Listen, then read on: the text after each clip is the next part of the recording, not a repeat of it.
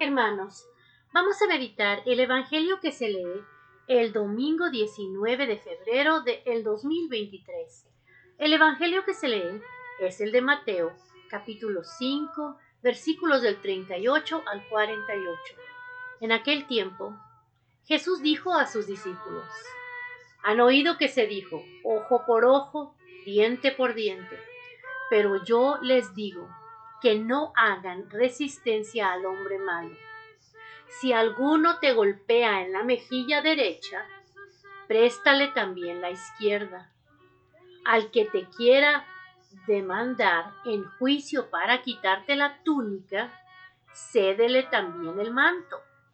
Si alguno te obliga a caminar mil pasos en su servicio, camina con él dos mil.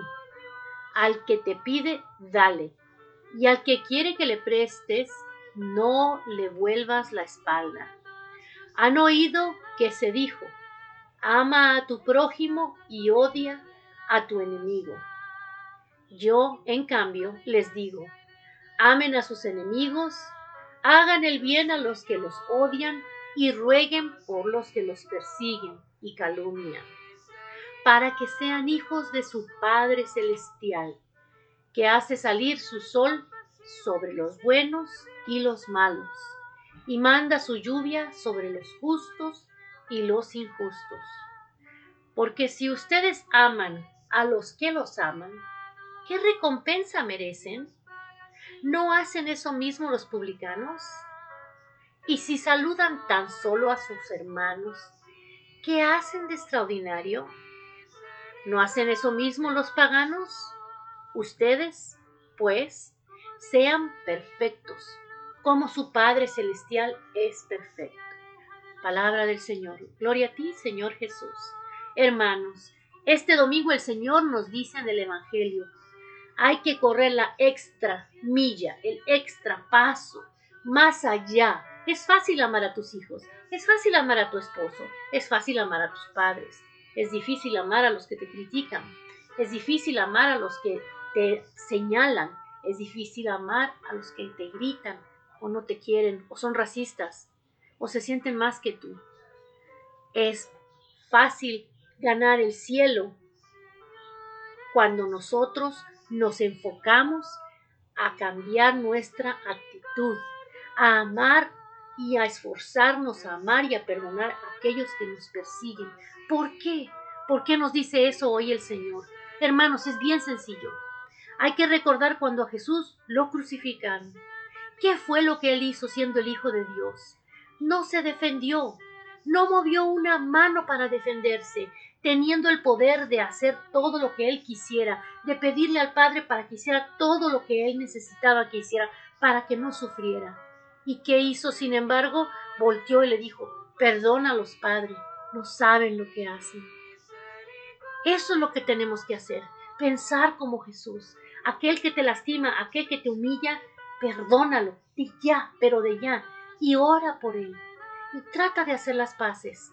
Es difícil ser humilde, sobre todo cuando te han atacado, sobre todo cuando no te lo mereces, pero eso es lo que le agrada al Señor. Eso es lo que Dios quiere de nosotros.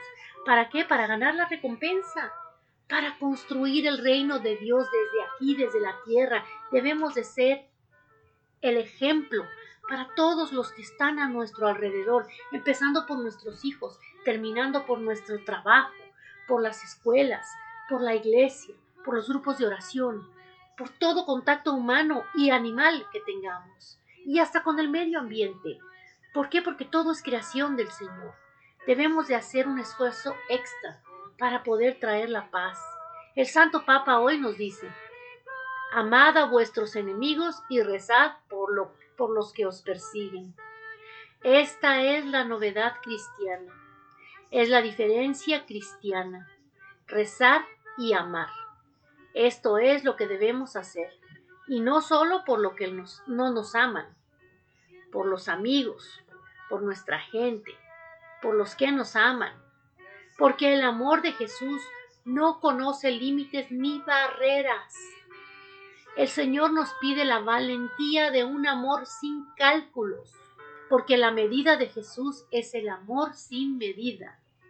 ¿Cuántas veces hemos descuidado lo que nos pide, actuando como todos los demás? Sin embargo, el mandamiento del amor no es una simple provocación, sino es el espíritu del Evangelio.